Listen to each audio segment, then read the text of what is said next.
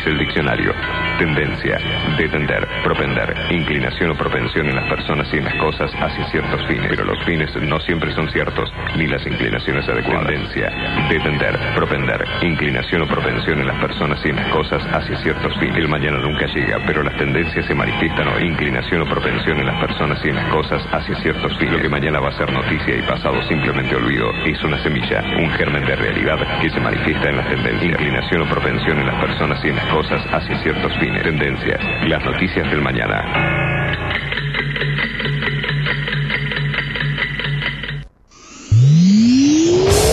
Para los que son manija. que les gusta tener El auto impecable. Este programa les recomienda Doctor Pulidora. ¿Querés vender tu auto y querés que se vea como nuevo? Doctor Pulidora. Esta gente sabe lo que hace. Doctor Intendente García Silva, 1138. Morón, pulido, abrillantado, tratamientos acrílicos y cerámicos, limpieza de tapizados. En Doctor Pulidora le dan cariño a tu auto, a tu moto, a tu camión. Y a tu persona, Doctor Pulidora. Intendente García Silva, 1138 en Morón. Búscanos en nuestras redes. en Instagram Doctor Pulidora. este programa y todos los que los escuchan. Ya lo probamos. Probamos también Doctor Pulidora. Capacitate de forma fácil y gratuita. Accede al Instituto Legislativo de Capacitación Permanente en legislatura.gov.ar. Legislatura porteña. Nos une la ciudad. La Universidad Nacional de La Matanza hace más de 30 años que está comprometida con la educación pública y gratuita. Más de 65.000 estudiantes, líder en el ranking de eficiencia educativa de Argentina. 70 carreras de grado, posgrado y pregrado. 18 disciplinas deportivas. 20.000 graduados y graduadas. Un cine teatro auditorio abierto a toda la comunidad con espectáculos para toda la familia. Galardonada con el premio CONEX como institución educativa más destacada de la década. La Universidad Nacional de La Matanza es tu universidad. Sigamos avanzando juntos en el camino a la excelencia. Morón es más prevención. Ante cualquier emergencia, ahora podés pedir presencia de policía, SAME o bomberos con un solo clic. Descarga la aplicación Morón Alerta y un móvil se acercará inmediatamente a donde estés. No lo dudes. Morón Alerta, en la tienda de tu celular. Municipio de Morón, corazón del oeste.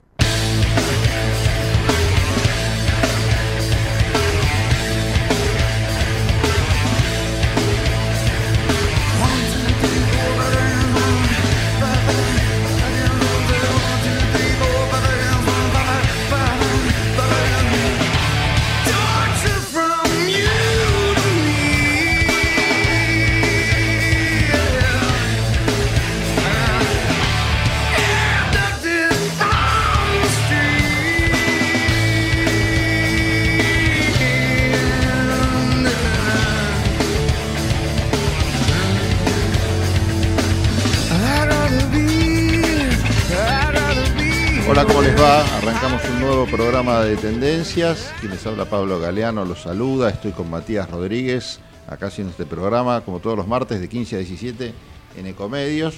Tenemos nuestras, nuestros medios, valga la redundancia, de comunicación. Nos encuentran en Instagram, en Twitter, eh, tecleando en Facebook también. Ahí ponen tendencias y aparecemos con el Trotsky, Matías Rodríguez, Sí. eh, también en las redes. En las redes. Así en, es. en Twitch también te estamos ahora. ¿Ah, sí? Sí, sí. Ah, no sabía. Estamos haciendo un programa a la noche. Ah, mira. Con inteligencia artificial, por eso no. Ah, por eso no me enteré. No, sí, con tu cara. está bien, está bien.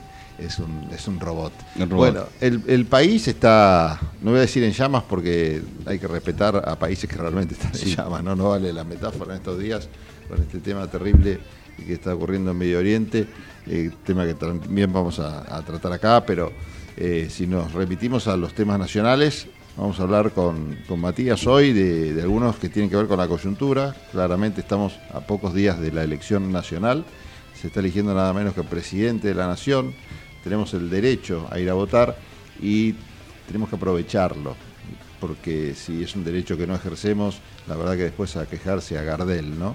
Más allá de a quién votemos, si votamos bien o mal, o si califican nuestro voto como bueno o malo, pero creo que ese derecho hay que ejercerlo frente a una apatía que fue bastante importante, no novedosa, en las elecciones paso, ¿no? Espero que esto sea, como muchos dicen, motivo solamente de, de estas particulares elecciones, donde en algunos partidos sí se dirimen candidaturas, hay precandidatos claros y en otros ni siquiera esto.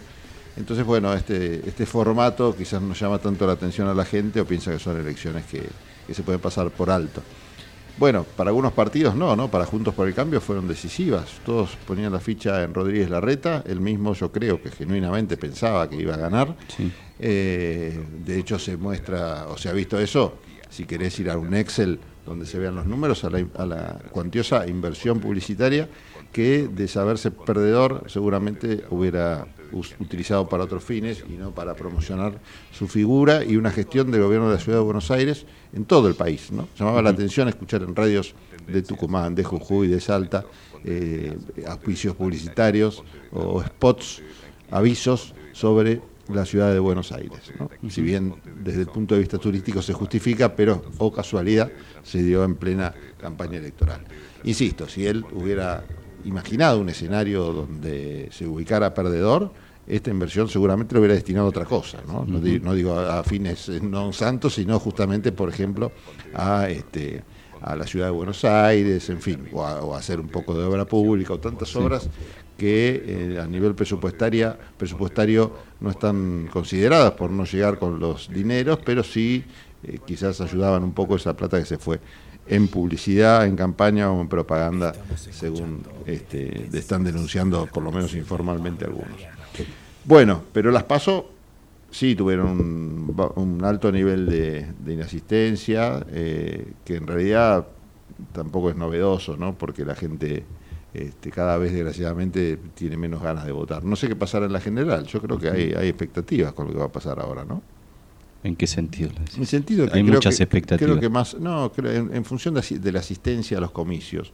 Me parece que las expectativas que vienen, que son así, este, que vienen de todos lados eh, y que tienen distintos orígenes, también se van a traducir en esto, en una mayor afluencia de gente a la hora de ir a votar. Me parece que está todo el mundo muy politizado, algunos por interés genuino en la política, de querer cambiar las cosas, y otros porque les- las políticas o la falta de políticas en algunos, en, en algunos temas le están tocando la fibra más sensible que es el bolsillo. ¿no? Sí, si es por las mediciones que tuvieron los debates, eh, fue altísima, ¿no? Sí.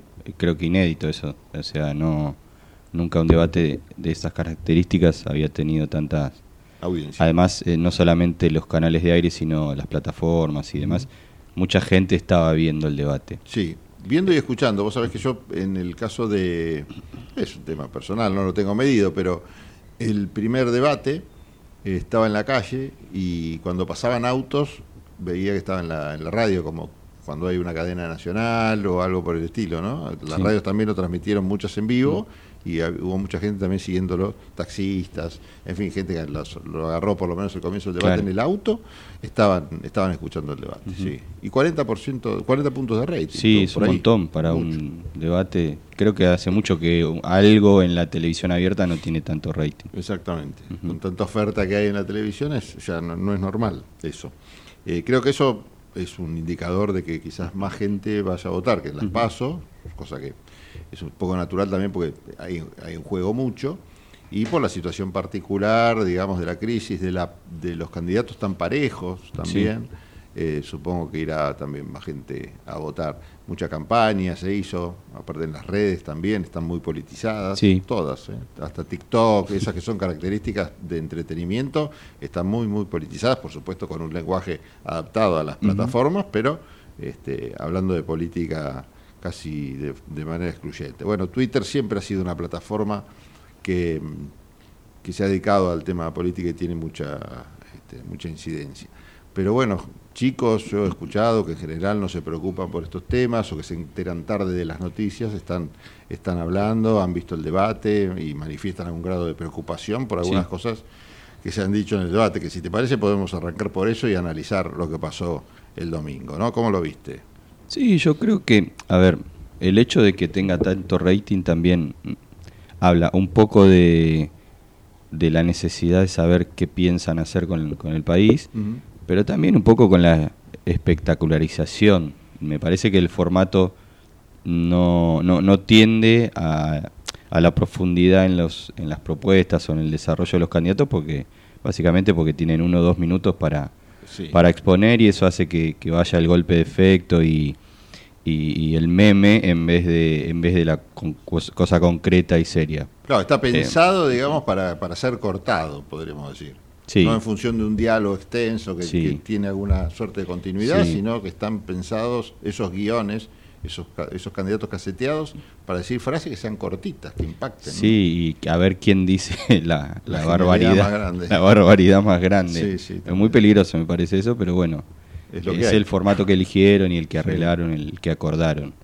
Eh, pero bueno, me parece que en base a, e, esto que digo es que se dan determinadas eh, declaraciones y determinadas afirmaciones que, bueno, en el caso de, de ley en el primer debate fue el tema de los del terrorismo de Estado, que fue, digamos, brutal su declaración sobre eso. Cuando hizo mención a los números, ¿no? Sí, por supuesto, ¿no? Esta, este famoso este famoso leitmotiv de la, de la derecha, ultraderecha, para negar el genocidio en la Argentina. Pero... Y equiparando los, los, los, hechos o atentados que hubo, que fueron perpetrados, por ejemplo, por organizaciones como Montoneros, con la acción represiva desde el Estado que ejercieron los militares, ¿no? poniéndolos a la misma altura. Sí, sí, lo, lo dramático es que después al hablar de Israel, eh, sí condenó el terrorismo y, lo que está sucediendo. O sea que es muy raro que ¿no? un dirigente que está por tiene altas chances de ser presidente de la nación tenga una tenga variables tan tan raras no para medir las cosas y tan para distintas, tan distintas para cada caso sí. Eh, cuando todos condenamos lo que pasa en Israel y entendemos la complejidad de, de ese de, de, ese momento que está viviendo Medio Oriente. Pero más allá de eso, me parece que hay como eh, esto que decimos, no hay golpes de efecto, declaraciones. Bullrich ha tenido justamente un papel más llamativo porque apeló más a eso que la primera vez, no porque sus propuestas, en caso de que las hubiera, digamos, porque yo no las escuché, eh, tuvieran alguna contundencia, solamente no levantar un poco el tono de voz y, y fustigar al kirchnerismo con algunas cosas que ya venimos escuchando hace mucho, pero más allá de eso no se, no se entendió, digamos, lo que quería proponer. Sí. Eh, bueno, es una constante de Bullrich, ¿no? Me parece que esa falta de capacidad de comunicar o de transmitir sus ideas, eh, que se puede ver a dos cosas. En primer lugar, eso, una, una incapacidad para comunicar y en, otro, y en otro caso quizás también especulando puede ser que ni ella misma entienda muy bien qué es lo que tiene que decir porque en materia de seguridad se la vio bastante, bastante segura, valga la redundancia, y, tuvo algunas ideas eh, contundentes. ¿no? En materia de, trabajo, ella fue ministra de Trabajo, mm. también dijo algunas cosas, bueno, chicaneó mucho con el tema sindicalismo y todo, pero bueno, se la notaba más segura. En materia económica no, habría que pensar por qué, si realmente me parece que es algún tema de, de capacidad de entendimiento. Después ella misma dijo, lo cual no está mal, eh, pero bueno, no trates de chamullar entonces. Eh, dijo que ella no tenía tantos conocimientos de economía, que por eso estaba Melconian y que por eso este, eh, tenía los asesores que tenía y todo eso. Bueno, fenómeno. Pero entonces si te preguntan, si no sé, está bárbaro. Para eso, para algo tenés al, que va a ser ministro Sí, no está mal no entender de todos los temas. Lo que sí. tiene que tener es una visión general porque y poder explicarla, más allá de no, no, no, tiene que estar en el detalle, porque para eso están los técnicos, pero por lo menos una visión estratégica de la economía, mínima. Sí, eso no supo que hay un chico, una chica que hace el CBC y hace economía, más o menos tiene una visión del, de, cómo se maneja el Estado, como un presupuesto, eh, cuáles son las variables, digo, un mínimo. No, no, se le pide más que eso tampoco, y menos en un debate como este. Pero no, eso no está, está ausente y evidentemente ya Melconian, más que un, un actor económico de su futuro gabinete, ya es un, dirigente político que está haciendo declaraciones sosteniendo el discurso de Bullrich. Es, que, es, que, desgraciadamente, o por bueno, es, así, ¿no? Desgraciadamente o no, es así. Eh, Bullrich necesita quien, quien la sostenga porque se viene cayendo, no solo en los números, sino también en lo argumentativo, este, en la forma de, de comunicar las ideas de Juntos por el Cambio. Y esta es una gran pregunta, ¿no? También, si todas las ideas que Bullrich expuso en, el debate y en algunas entrevistas anteriores donde el tema de seguridad se mostró muy, muy dura, tal cual este, siempre se mostró, ¿no? En eso, en eso hay que respetar y reconocer su coherencia, pero que tanto la dividen o la separan de los valores, de la tradición y del, pensamiento radical, por lo menos de sus orígenes, del origen del radicalismo. Ahora es medio difícil identificar cuál es el pensamiento del centenario partido, pero la realidad es que más de una vez hemos hablado con varios dirigentes y cuando le planteas el tema seguridad y el tema Bullrich, amigos de Rosario, por ejemplo, del Partido Radical, que a la hora de, analizar este tema insisten en que no sirven los discursos hechos, las frases de marketineras para resolver un problema por su complejidad misma, ¿no? Y Bullrich siempre ha tenido, al revés, propuestas de otra naturaleza, ¿no? Sí, también tuvo unos pifes en seguridad porque habló de cosas que, habían sucedido después. Este, está floja y y, digamos, las propuestas de Bullrich en seguridad son flojas, mm. a pesar de que ya tiene experiencia. Sí. El, pote, el pote, la cárcel con el hombre cristiano, sí, igual. demasiado. Sí, sí, efectista, totalmente. Todo, efectista, ¿no? Me parece que eso es lo que estamos viendo, todo efectista. Sí. Eh, algunos con más sentido y con más destino y otros. Solo eso, solamente eso. Bueno, eh, eh, ¿hay, problemas con el micrófono? Ay, pasate, pasate Matías. Este, pero igualmente... Sí, Burri te está boicoteando, me parece. Sí, ya teníamos, tuvimos el otro día unos problemitas con esos, con ese micrófono. No sé hasta dónde se escuchó, el final fue, ¿no? Supongo. Este, pero bueno, lo que decías. No iramos, Pablo. Lo que decías no tiene, no tiene igual nada de valor, así que no, no se ha perdido. Como siempre. Sí. Bueno, este es un tema, ¿no? El tema del debate, el tema de la, inseguridad de Bullrich, valga la contradicción. Eh, cosas que hemos visto, bueno, chicanas, pero yo quería referirme y de paso enganchar con un tema que a nivel internacional está en la agenda, que es la crisis en Medio Oriente, este atentado de Hamas, de este grupo terrorista armado que ha cometido una barbaridad realmente en, en Israel.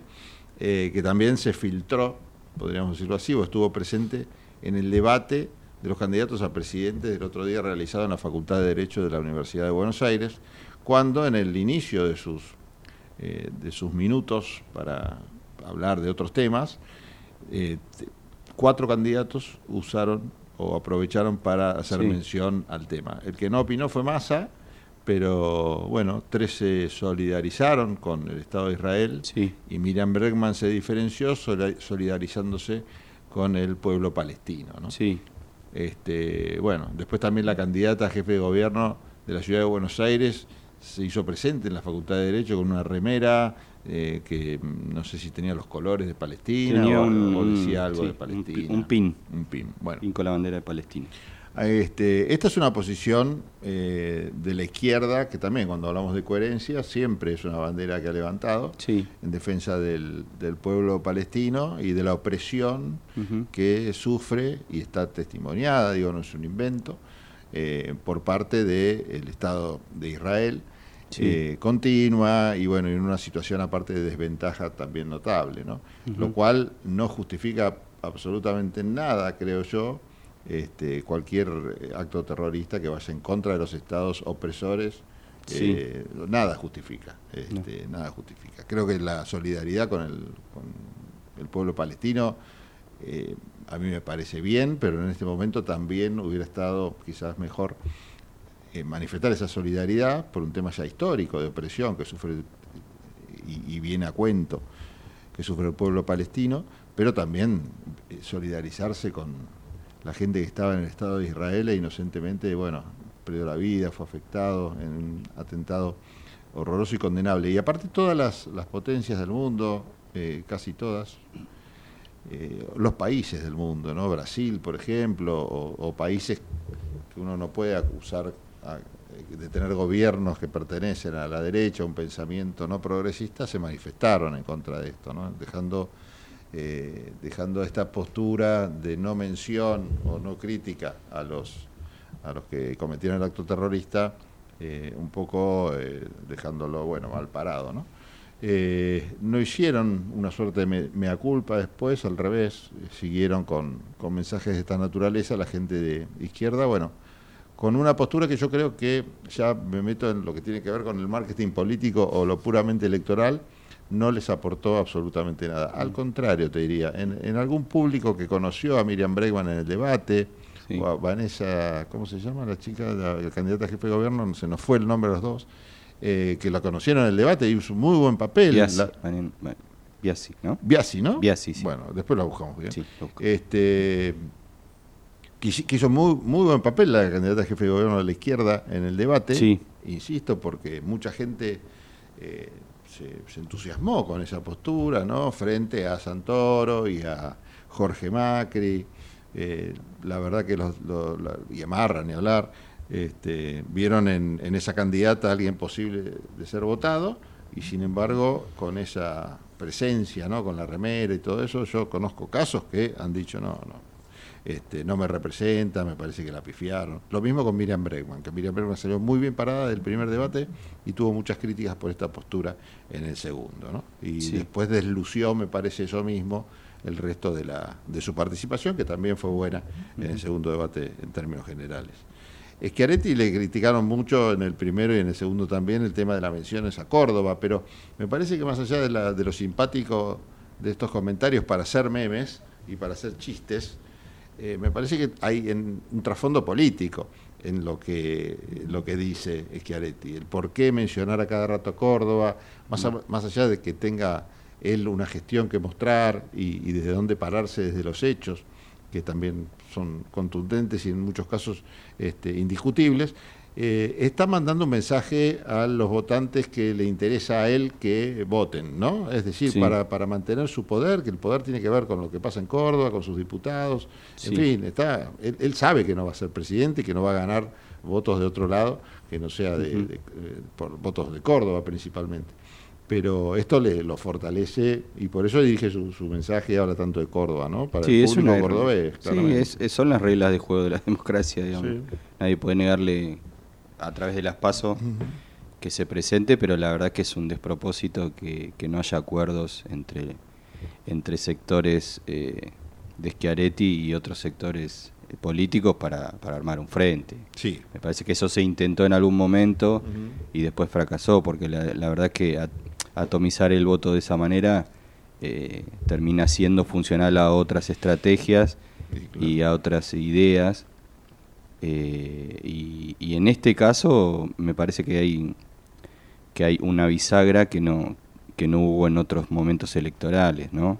Me parece que hay un- una disputa con un con un proyecto político que es que nos tiene a todos este, expectantes y, y un poco asustados, diría yo. Sí.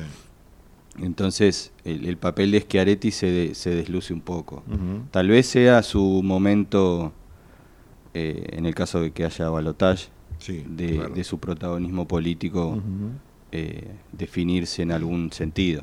Sí, también es cierto que, eh, mira, el otro día lo, lo escuchaba yo a Horacio Rodríguez Larreta cuando le preguntaban los votos que él tenía o que tuvo en realidad para jefe de, de- para presidente en la interna, en la PASO, eh, que perdió finalmente con Patricia Bullrich, si esos votos eh, él iba a hacer alguna declaración para que apoyaran a Patricia Bullrich o algo por el estilo. Y él dijo que él particularmente apoya pues parte del espacio a Patricia Bullrich, pero que hoy por hoy, y yo creo que es cierto, por más que el dirigente diga anda a votar a tal o cual, no Sí. es tan lineal como quizás pasaba en algunos otros momentos, ¿no? El- salvo el, el militante fiel o quien por alguna razón tenga que acatar la orden o el consejo del, del dirigente, me parece que no, que no es así, que el votante en general hace un poco lo que quiere. ¿no? Sí, no hay, no hay este, públicos cautivos ni votantes cautivos como en otro momento.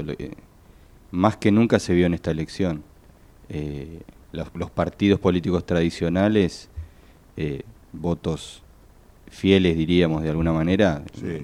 no rondan el 4, el 5%, el Ujú. 15%, Sí, sí, sí. pero, pero más que eso no, y todo se mueve de una manera constante. Incluso gente que votó en las PASO en la interna, por ejemplo, de Juntos por el Cambio, o en la ciudad, o en Nacional, después Sí. cambia su voto. Eh, es bastante fluctuante, no Sí. es algo estático. Sí, es, eh, de hecho, esta situación particular de crisis que estamos teniendo en este momento, con la corrida cambiaria, que por ahora, y gracias a Dios, no es bancaria, porque si no sería extremadamente este, preocupante. Eh, los bancos dicen todos que están bastante sólidos. Hoy hablaba con gente de la bancaria y me decía que, que está, está todo muy tranquilo. En fin, también eh, quizás sea el mensaje que quieren transmitir, ¿no? Sí. Porque esto es cuestión de, de- de que, de que alguien empiece a correr, es así. Pero bueno, este, me estaban transmitiendo esa, esa suerte de tranquilidad eh, y me olvidé lo que iba a decir, porque estoy pensando en otra cosa. Este, pero bueno, no importa. Sí, sí, Tampoco era es una... importante. eh, A ver, son momentos complejos de inestabilidad, sobre todo muy evidentemente fomentada Eh, por algunos sectores, que son los mismos de siempre, ¿no? Hay... Yo discuto mucho con algunos amigos en que los actores eh, se mueven y, y defienden sus intereses y lo han hecho a lo largo de la historia. No quiero irme muy lejos, pero eh, en el caso de este año se cumplen 50 años del derrocamiento de Allende. ¿no? Sí. Eh, por supuesto que no comparo a ningún presidente actual con Allende. Lo que digo es, hay un camino de desestabilización de algunos, eh, de algunos gobiernos populares, como le pasó a Perón, como le pasó a Alfonsín, Mm. digamos, este, eh, incluso hasta la, hasta la crisis del 2001, hay movimientos que generan sobre la crisis política y económica, generan más crisis, Claro. porque después es más fácil implementar eh, su, su propio proyecto. Bueno, de la dictadura ni hablar, ¿no? Sí, sí, sí. Pero empiezan un camino, ¿no? Eh, la suba de precios es una forma, es una forma de, de- de- de hacer que la economía empiece a modificarse, que la gente se queje. Si la gente se queja, le hacemos que se queje más Claro. para que desestabilice más. Y fomentamos a través de los medios de comunicación eh, esa constante eh, pinchar a la gente para, para generar un malestar y eso Sí, agrava sí. más la situación. Bueno, es un ABC que hemos visto en todos, los, en todos estos procesos, donde muchos eh, opositores terminan siendo funcionales a determinados intereses, a veces sabiendo, a veces no. Sí, sí, sí, sí. Eh, Me parece que este es un caso más que claro. Bueno, ayer, por ejemplo, cuando cerraban los, los mercados, muchos periodistas decían, bueno, y mañana seguro que, que- que sigue aumentando.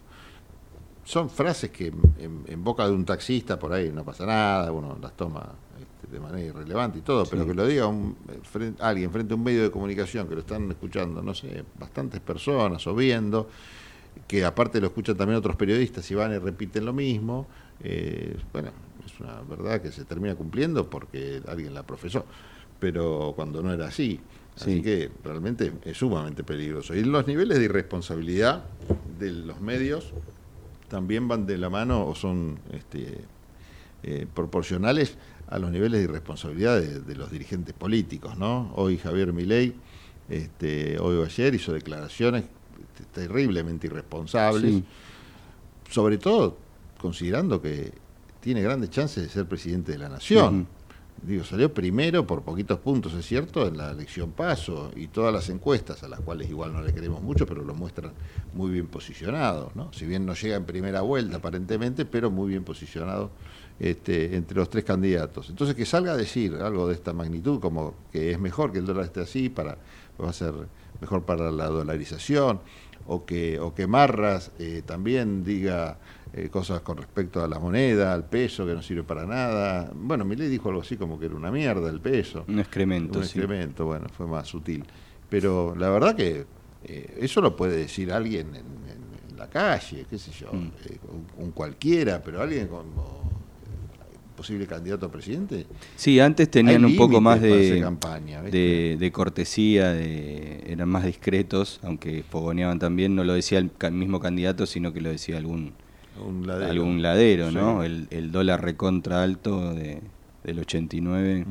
es igual a esto. Sí, sí, sí. es exactamente igual. sí, sí, sí. Nada más que no lo decía el candidato a presidente, por lo menos. Exactamente igual. Pero- Sí, sí, sí. No, no, es terrible. Pues con- y en este caso, con un masa muy condicionado, porque en esa época, por ejemplo, ya que mencionaste 89, había un candidato que era Angelos que podía discursear un poco con, este, con y, y transmitir alguna suerte de, de mensaje esperanzador en función de algún cambio en materia económica, pero ahora que tenés al mismo candidato, que es el que está tomando las medidas para tratar de paliar esta situación, y que no le encuentra la vuelta, la verdad es esa, eh, debe ser muy difícil hacer campaña en ese, en, esa natural, en, ese estado de cosas. ¿no?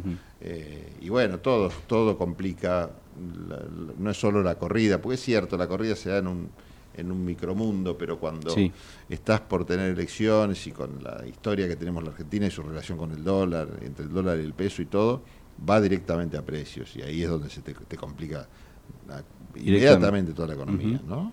Y a todo eso sumado también la, la, política de, de, comercio internacional que tiene la Argentina o la no política, ¿no? Porque este tema de, eh, de un parate total en las importaciones, de, un comercio exterior que está sumamente complicado, que no, no le han encontrado la vuelta, porque la realidad es esa.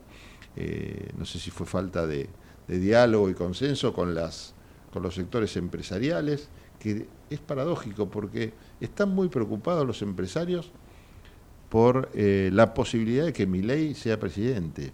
Eh, y uno piensa, ¿quién de los tres candidatos es más pro mercado? Y es Milei. Sí. Se la pasa hablando del libre mercado, de la importancia de bajar los impuestos a, las empresas, de que bueno, que el que no quiere, el que no le va bien es porque no quiere o no o no puede, pero problema de él. Un, lenguaje o un discurso que en general uno lo pondría en, cabeza de, ese sector eh, del empresariado. Sin embargo, están muy preocupados porque ven en mi ley a alguien que está ya se ha pasado. Porque hasta para los mercados es necesario un Estado sólido o un Estado que maneje las variables de determinadas maneras. Ellos no pueden eh, eh, hacer este, negocios con un Estado ultra débil. Eso es mentira, es un verso que nos que nos venden para hacernos creer y para debilitar un poco al Estado en su, en su reacción frente a la economía. Pero ellos también necesitan que las variables funcionen bien. Porque aparte, imagínate la competencia entre empresas, ¿no? Eh, vos tenés que tener ciertas reglas de juego para... Si sos monopólico, no, claramente. Pero si ya tenés un competidor, vos no podés eh, matarte como si estuvieras en un ring con la empresa que compite por el mismo mercado o un mercado parecido un público parecido. Eh, porque vos necesitas ciertas reglas claras que establezcan, bueno, este, hasta acá llegas vos, hasta acá llego yo, ciertas zonas exclusivas de, operación del negocio, en materia económica, financiera. Y sin embargo, cuanto más débil es el Estado, menos capacidad de fijar esas reglas tiene, ¿no? Por ejemplo, una justicia debilitada. Este, este, o tribunales eh, arbitrales para resolver temas de, esa, de naturaleza comercial. Sin, sin poder real, eh, es, realmente generan, generan un caos, ¿no? Sí, lo que los preocupa en realidad es la inestabilidad emocional del candidato, me parece. Aparte, claro. que, que, no, que no se comprende bien hacia dónde va en realidad su plan económico. Sí, y también yo creo que les preocupa, no porque se me ocurra a mí, sino también porque me lo han manifestado, la, dos cosas que también me llamaron la atención. Eh, primero, la, la falta de apoyo político que tendría un futuro gobierno de Miley. ¿Y, por qué me llamaba la atención? Porque yo el escenario que me imaginaba era, con un triunfo de mi ley, las dos eh, fuerzas más importantes, Juntos por el Cambio y Unión por la Patria, me las imagino fruto de, este, esta derrota destrozadas, ¿no? Este, ¿no? no unidas como ahora tras un candidato a un liderazgo, Bullrich, Massa, sino cada uno por su lado, haciendo la suya, tratando de salvarse, sálvese quien pueda. Entonces me imaginaba en este escenario eh, una situación que era interesante para mi ley porque frente al, opositor o a los opositores este, todos atomizados, él podría de alguna manera concentrar una suerte de poder porque está parado arriba de una caja importante que, que es la caja del Estado y eh, maneja discrecionalmente bueno el tema de cómo llegan los fondos a las provincias y aparte también tiene una fuerza consolidada ¿no? y que aparte puede además chupar y traer de, los otros heridos en una suerte de ambulancia gente para su, su,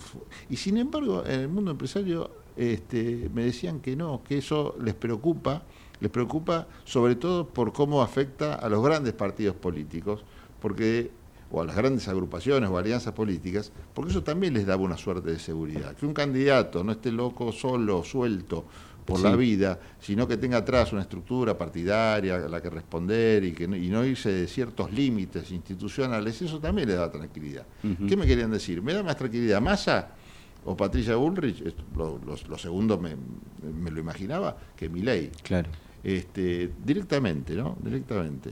Porque el sistema tiene contrapesos. Que fue un poco lo que pasó en Estados Unidos con Trump, digamos. Más allá de que Trump eh, se hizo del, del Partido Republicano, eh, el sistema no lo dejó hacer lo que él quería hacer solamente porque había ganado las elecciones. Sí. Y eh, seguramente esto, esto que vos decís apunta que, bueno, que con partidos débiles eh, esa, esa capacidad para, para tomar cualquier rumbo es mucho más fácil, ¿no? Mucho Sí. más concreta. Y los partidos tienen que estar fuertes porque, sobre todo en el Parlamento, donde, Claro. donde se votan determinadas leyes y donde se deciden cuestiones económicas muy importantes. Salvo que, bueno, que, que tengamos un señor que, que cierra el Parlamento, cosa que no me parecería ilógica, ¿no? O que funcione a puro decreto y, y no, y no tome al Parlamento en serio. Bueno, este escenario, que, que- que, vos lo comentás como al pasar, eh, es el que muchos están analizando y en función de ello yo, te digo que ya hay estrategias pensadas en, ese sentido, ¿no? ¿Qué pasaría si? Este escenario está siendo pensado por gente de la justicia, eh, por gente obviamente de los distintos partidos políticos, y ayer escuchaba un dirigente muy importante que supo ser diputado muy joven en el comienzo de la democracia, ahora perdió esa condición de diputado y de joven, las dos condiciones, pero que siempre aporta desde un punto de vista que tiene que ver con su trayectoria y su experiencia, cosas interesantes.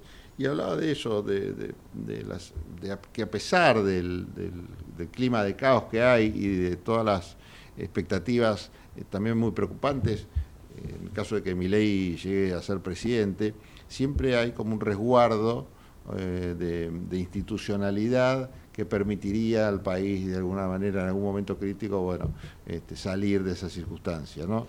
lo veía con un poco hasta de optimismo el caos que se podía llegar a generar con, con Milei. Vos fíjate qué mal que estamos. ¿no? Sí. bueno, lleguemos a tocar fondo, pues seguro Claro. que rebotamos. Sí.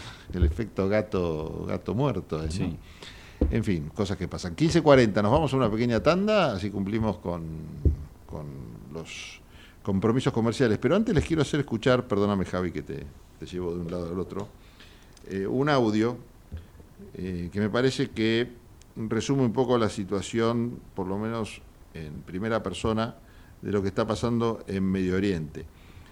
Es medio personal la cosa, es, es el audio de un tío de un amigo que le mandó, no voy a decir quién es así, Desde allá. desde allá, ¿no?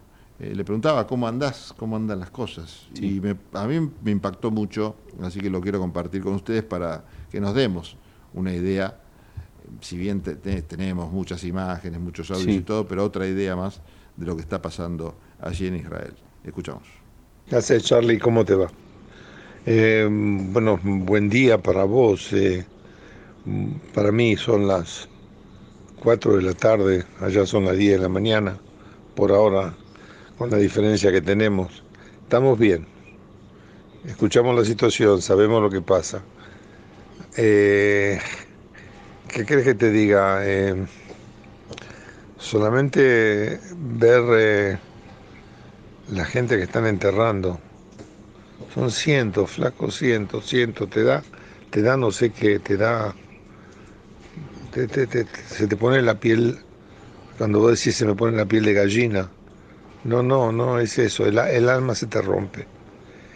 Y, y la manera de pensar que tenías o tenés cambia.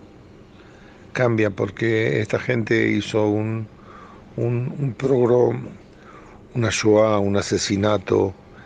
Eh, Para darte una idea, entró a un lugar donde había una fiesta de gente joven, en lugares abiertos, en un campo donde había 3.000 jóvenes, eh, jóvenes, 25, 30 años. 3.000 había, mataron a 260 chicos que estaban bailando. Vos pensá en eso, en el número asesinaron porque estaban bailando. No tiene nombre lo bajo, lo sangriento que son esa gente. No son soldados, no fueron a combatir, a combatir contra el ejército israelí. A gente que estaba bailando, entraron en los kibutzim de la zona, mataron a familias enteras adentro de las casas, a toda la familia, aparte de la gente que encontraron por el camino. Mira, no, no, te estoy contando una película con color muy, muy, muy, muy negro. Pero es la realidad que vivimos nosotros. Hasta ahora el número de muertos llega a más de 700. Eh, el número de, de, heridos a más de 2.800. Y todo eso pasó en las primeras 24 horas. Menos de un día, un día y pico, hicieron ese, esta Shoah a gente que nada tiene que ver, civiles totales. No sé, me duele mucho contarlo, pero yo sé y tengo confianza en la respuesta de, del ejército israelí, que somos nosotros, cada uno de nosotros es parte de eso y no es físicamente también moralmente. Y nuestra familia también está en eso. Cada uno de nosotros, cada uno de los habitantes de este país tiene parte. Y ojalá que los hagamos, que terminemos con ellos, porque no queda otra alternativa. Un beso grande, los queremos mucho. Chao, bye. Tendencias, conté de testimonio, conté de templo, conté de tolerar, conté de terminología, conté de terrenal, conté de terrible, conté de transgresión, conté de tortura, conté de tormenta, conté de tomar, conté de terror, conté de tiranía, conté de tentación, conté de teoría. Conté con limón para mí, si puede ser. Ecomedios.com AM1220. Estamos con vos. Estamos en vos. American and Merit Hoteles. Primera cadena hotelera argentina. 3, 4 y 5 estrellas. Más de 20 destinos de Argentina y el Cono Sur. Aprovecha el código promocional Puro Branding con el 10% de descuento para los hoteles Amerian Córdoba Park, Amerian Executive Córdoba, Amerian Buenos Aires Park, Merit San Telmo y Amerian Executive Mendoza Hotel hasta fin de año. No válido para fines de semana largos. American and Merit Hoteles. Somos tu destino de crecimiento, con políticas activas para generar competitividad y desarrollo y la infraestructura que tu proyecto necesita. Entre Ríos, una provincia fuerte que está en marcha. Gobierno de Entre Ríos. Espacio cedido por la Dirección Nacional Electoral. Unión por la Patria. Sergio Massa, Agustín Rossi. Candidatos a presidente y vicepresidente. Lista 134. Espacio cedido por la Dirección Nacional Electoral. Ni cómplices ni sometidos. Vamos con la izquierda, en las calles y en el Congreso. En Buenos Aires, Graciela Calderón, senadora nacional. Frente de izquierda, lista 136. Espacio cedido por la Dirección Nacional Electoral. Tener un presidente que sepa gobernar, vale. Juan Schiaretti, presidente. Florencio Randazzo, vicepresidente. El voto que vale para ser un país normal. Hacemos por nuestro país. Lista 133. Espacio cedido por la Dirección Nacional Electoral. Y les aviso a los delincuentes que con nosotros se acabó la fiesta y el que las hace, las paga. Argentina tiene que ser un país ordenado. Cristian Ritondo, candidato a diputado nacional por la provincia de Buenos Aires. Juntos por el cambio, lista 504. Informate en ecomedios.com. Seguinos en TikTok, arroba ecomedios 1220. Tendencias. Conté de testamento, conté de tenaz, conté de totalitario, conté de trampa, conté de tranquilidad, conté de tapujo, conté de títere, conté de taquilla, conté de tesón, conté de tumba, conté de tosudo, conté de transmitir, conté de trampa, conté de trascendente, conté de tedio, conté de tempestad. Eh, conté de tilo. Sí, sí. ¿Sabías que SEAMSE produce electricidad a partir de los residuos? En SEAMSE utilizamos tecnología de última generación para disminuir la contaminación ambiental y el calentamiento global. SEAMSE, Ingeniería Ambiental. Para los que son manija. Que les gusta tener el auto impecable. Este programa les recomienda Doctor Pulidora. ¿Querés vender tu auto y querés que se vea como nuevo? Doctor esta gente sabe lo que hace. Doctor Pulidora. Intendente García Silva, 1138. Morón, pulido, abrillantado, tratamientos acrílicos y cerámicos, limpieza de tapizados. En Doctor Pulidora le dan cariño a tu auto, a tu moto, a tu camión. Y a tu persona, Doctor Pulidora. Intendente García Silva, 1138. En Morón. Buscanos en nuestras redes. En Instagram. Doctor Pulidora. Este programa y todos los que los escuchan. Ya lo probamos probado también. Doctor Pulidora.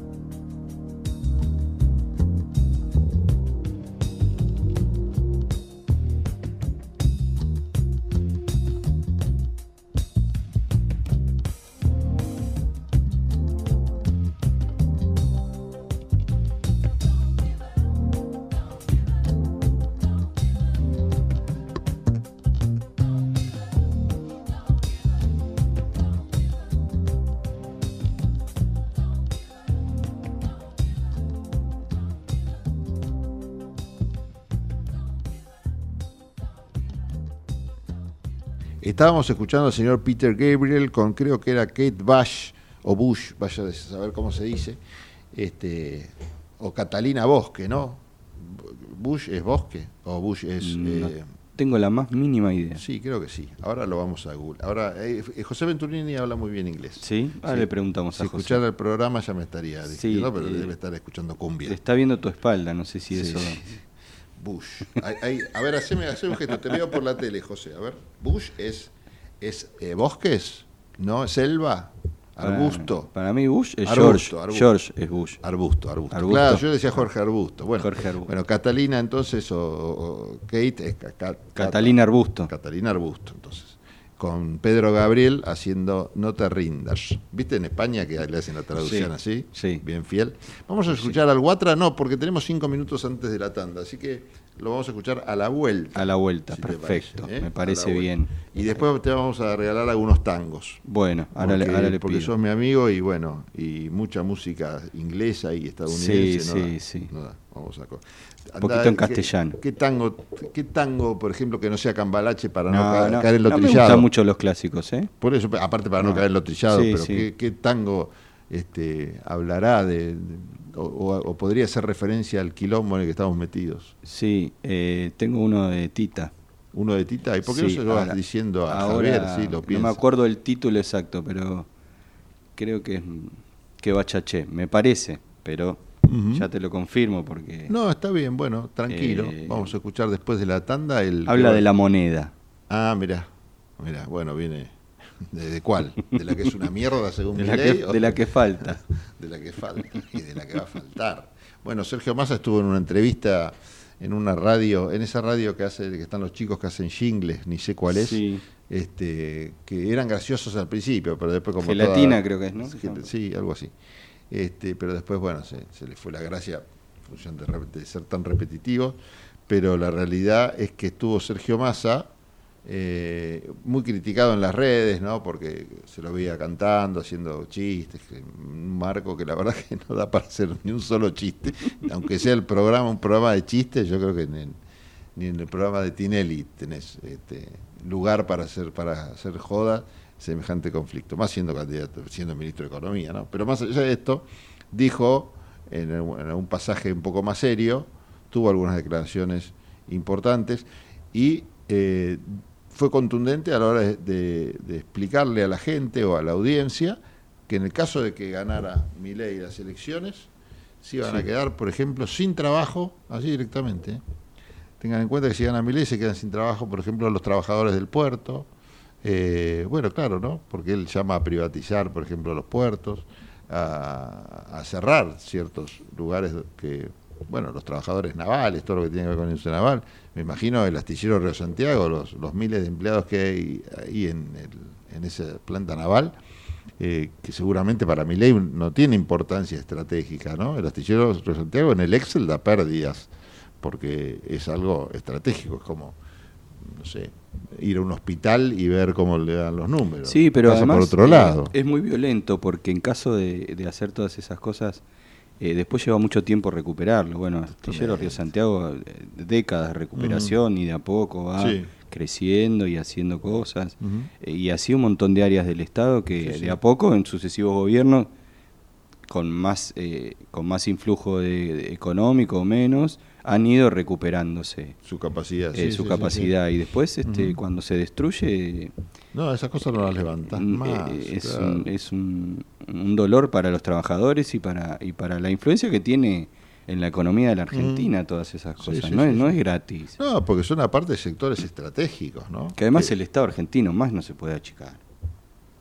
Hay que decirlo también. Sí. O sea, ya se achicó el- en los, bueno, primero en la dictadura, haciendo una economía, destruyendo la economía industrial y haciendo una economía de, de las finanzas y de la Sí. especulación, y después con el menemismo destruyendo toda la producción nacional, Ujú. eh, este, fabricaciones militares, eh, eh, las, las, este, las empresas que prestaban servicios, digamos, luz, electricidad, Sí. los trenes, o sea, más no se puede achicar Sí, el Estado argentino.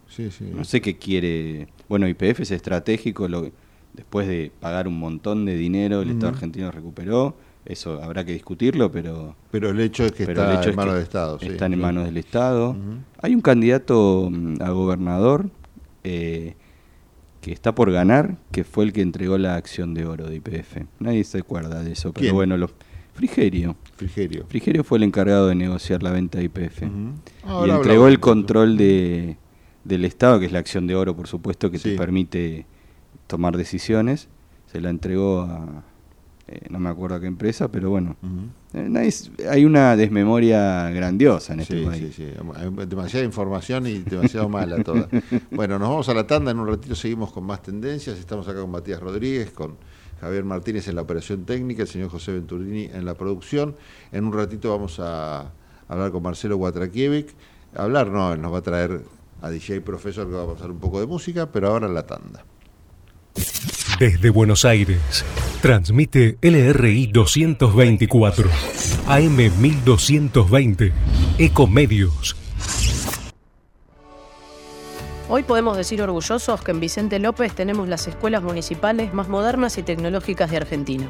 No para ganarle a nadie, para que ganen los chicos. Vivamos Vicente López. Somos tu destino de crecimiento, con políticas activas para generar competitividad y desarrollo y la infraestructura que tu proyecto necesita. Entre Ríos, una provincia fuerte que está en marcha. Gobierno de Entre Ríos. ¿Sabías que para producir una tonelada de papel se talan 15 árboles? AISA te invita a sumarte a EcoAISA, un programa que busca conseguir un impacto positivo en el medio ambiente reduciendo el consumo de papel y que además recompensa tus interacciones digitales con descuentos y beneficios. Participar es muy fácil. Adherite al servicio de factura digital a través de la oficina virtual desde la página web o la app de AISA y comenzá a disfrutar de múltiples beneficios en supermercados, farmacias, entretenimientos, indumentaria y muchas cosas más. Si además te adherís a débito automático y te descargas la app, accedes a más beneficios especiales. Ingresá a www.aisa.com.ar barra eco-aisa y forma parte. Espacio cedido por la Dirección Nacional Electoral. Tenemos trabajo y tenemos al que trabaja todos los días para cuidarlo. Masa. Tenemos con quién, tenemos con qué. Unión por la Patria. Sergio Massa, Agustín Rossi, candidatos a presidente y vicepresidente. Lista 134. Espacio cedido por la Dirección Nacional Electoral. Ni cómplices ni sometidos. Vamos con la izquierda en el país, en las calles y en el Congreso. En Buenos Aires, Rubén Pollo Sobrero, gobernador. Frente de izquierda, lista 136. Espacio cedido por la Dirección Nacional Electoral. Vayamos hacia un país normal. Juan Schiaretti, presidente. Florencio Randazzo, vicepresidente. El voto que vale para ser un país normal. Hacemos por nuestro país. Lista 133. Espacio cedido por la Dirección Nacional Electoral. Y les aviso a los delincuentes que con nosotros se acabó la fiesta y el que las hace, las paga. Argentina tiene que ser un país ordenado. Maximiliano Abad, candidato a senador nacional por la provincia de Buenos Aires. Juntos por el cambio, lista 504. Informate en ecomedios.com. Seguinos en Twitter, arroba ecomedios 1220. Tendencias. Conté de tautología. Conté de teatro. Conté de totalitario. Conté de travesti. Conté de tormento. Conté de tinta. Conté de tristeza. Conté de triunfo. Conté de traidor. Conté de trastorno. Conté de título. Conté de tirano. Conté de trompada. Conté de turbulencia. Conté de Tupi. ¿Tupi? ¿Pero qué es Tupi? Dícese de un individuo de una nación de indios que dominaba en la Guayana francesa y brasileña. Ah. Para los que son manija. Que les gusta tener el auto impecable. Este programa les recomienda Doctor Pulidora. ¿Querés vender tu auto y querés que se vea como nuevo? Doctor Pulidora. Esta gente sabe lo que hace. Doctor Pulidora. Intendente García Silva, 1138. Morón, pulido, abrillantado, tratamientos acrílicos y cerámicos, limpieza de tapizados. En Doctor Pulidora le dan cariño a tu auto, a tu moto, a tu camión. Y a tu persona, Doctor Pulidora. Intendente García Silva, 1138 en Morón. Búscanos en nuestras redes. En Instagram, Doctor Pulidora. este programa y todos los que los escuchan. Ya lo probamos. Probamos también. Doctor Pulidora.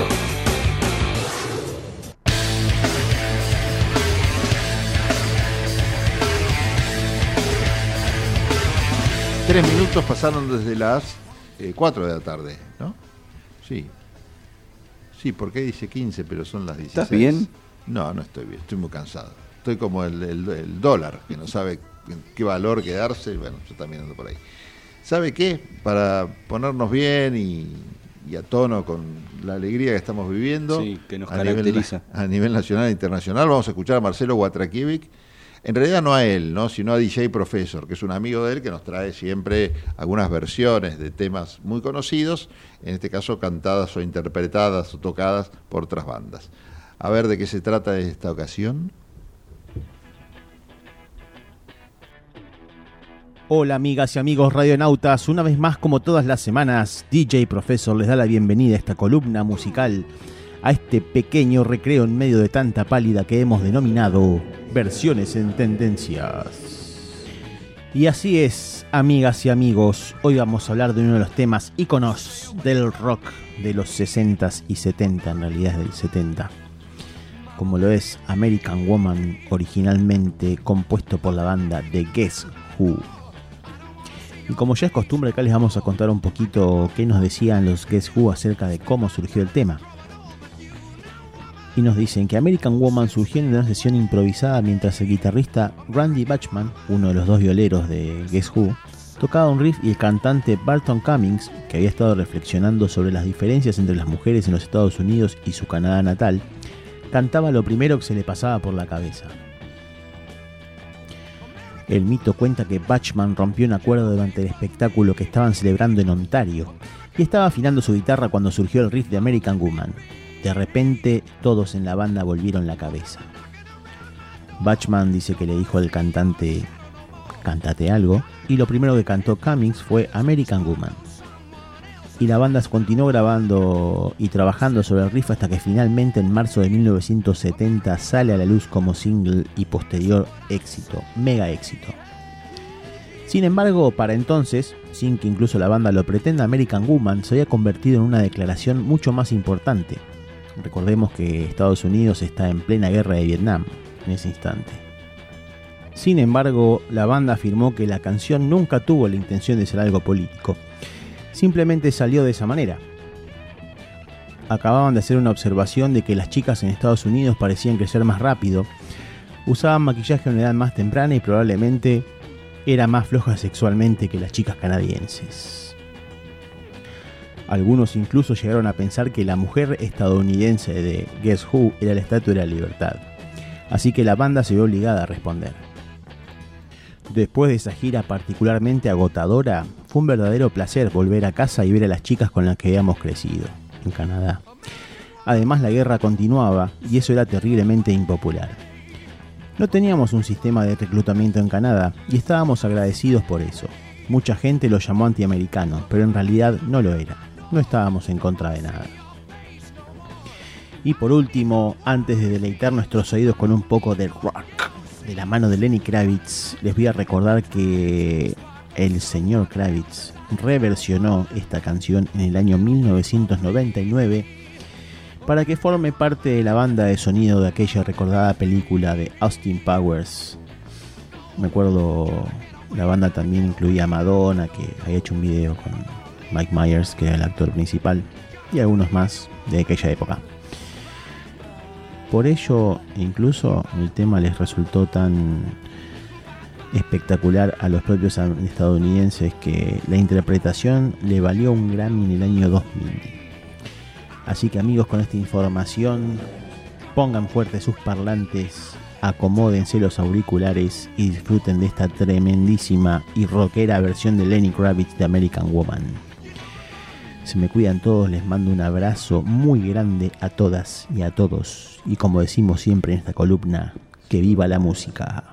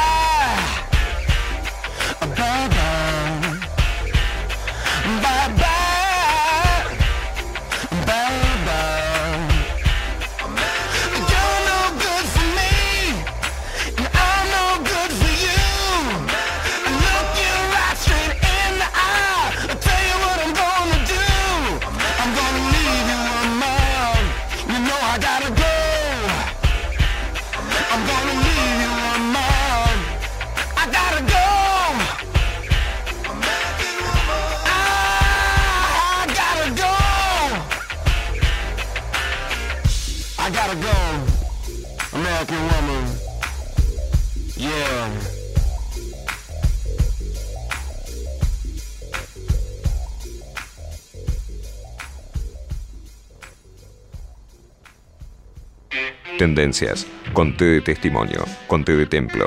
Conté de tolerar. Conté de terminología. Conté de terrenal. Conté de terrible. Conté de transgresión. Conté de tortura. Conté de tormenta. Conté de tomar. Conté de terror. Conté de tiranía. Conté de tentación. Conté de teoría. Conté con limón para mí, si puede ser. ¿Estás por viajar? No importa dónde vayas. Disfruta desde que llegas al aeropuerto. Aeropuertos Argentina 2000 te espera con distintas opciones para darte un gustito. Wi-Fi libre y gratuito, opciones de estacionamiento y mucho más.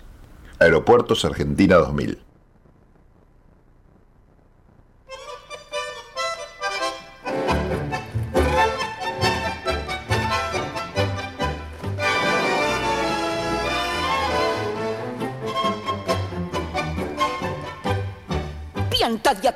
No vuelvas en tu vida. Ya me tenés bien requetía murada.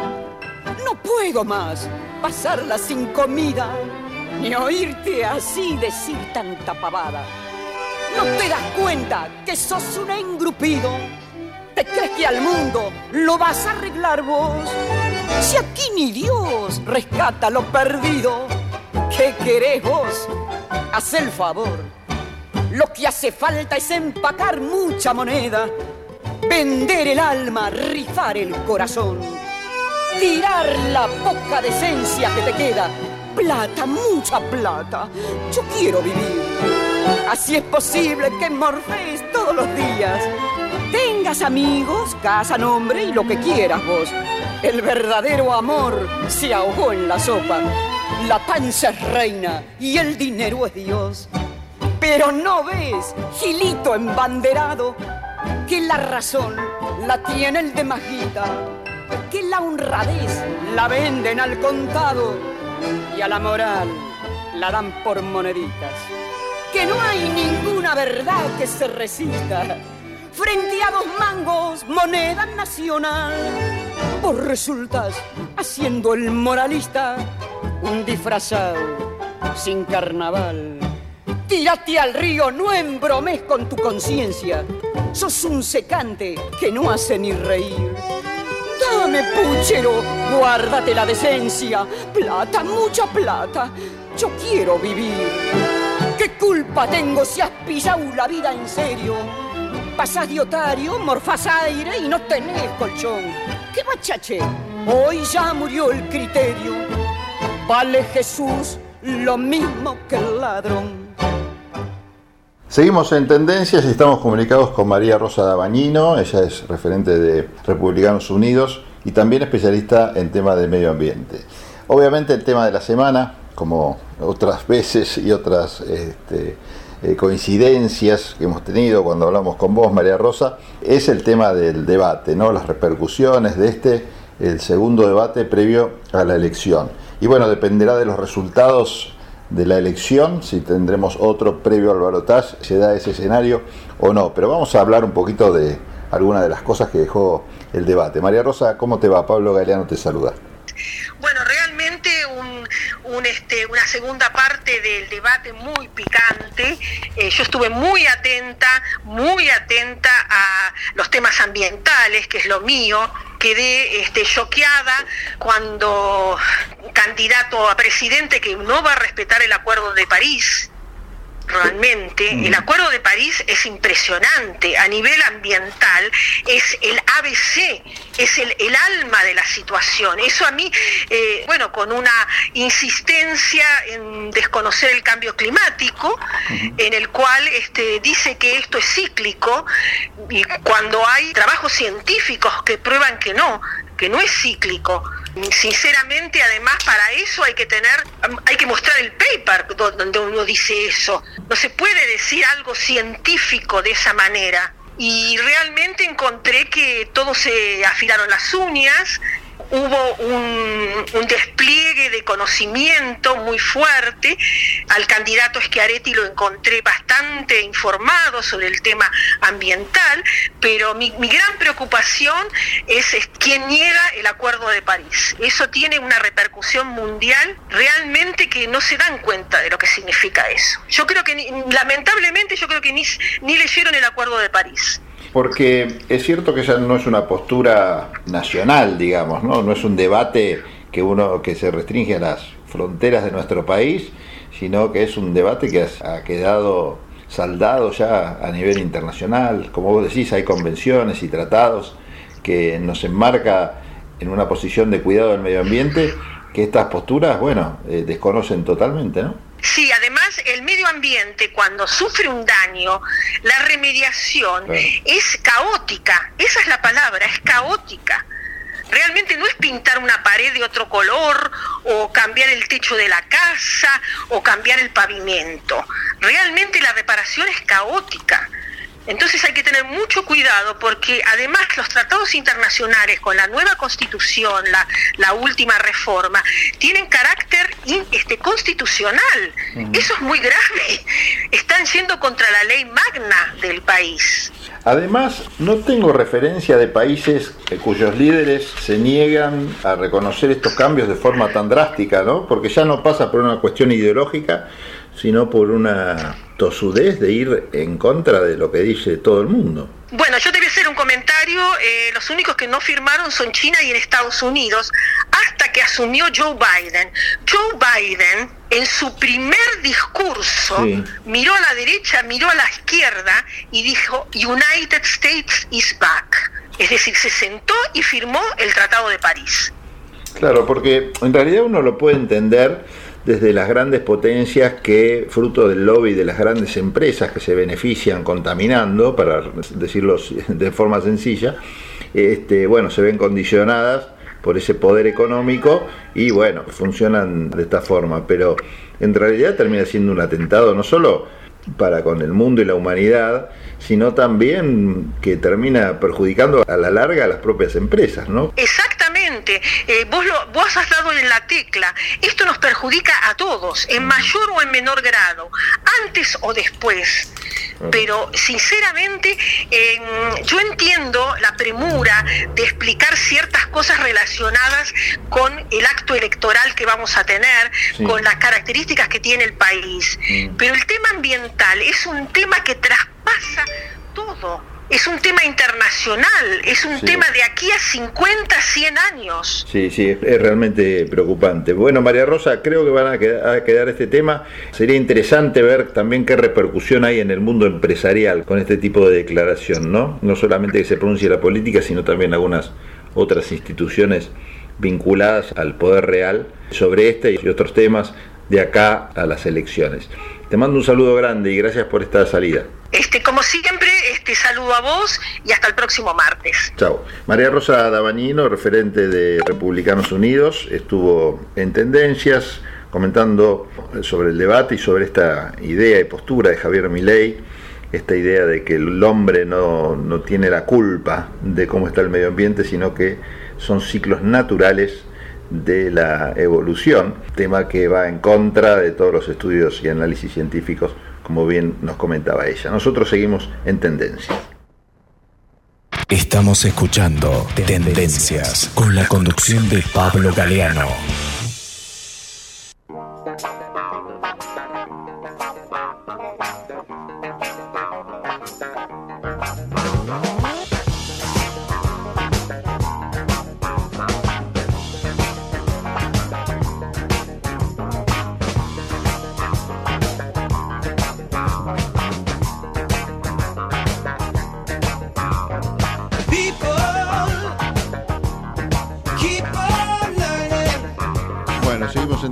Tendencias, últimas declaraciones que tienen que ver con lo que está pasando. Desgraciadamente no podemos no hacernos eco, no estamos en vivo.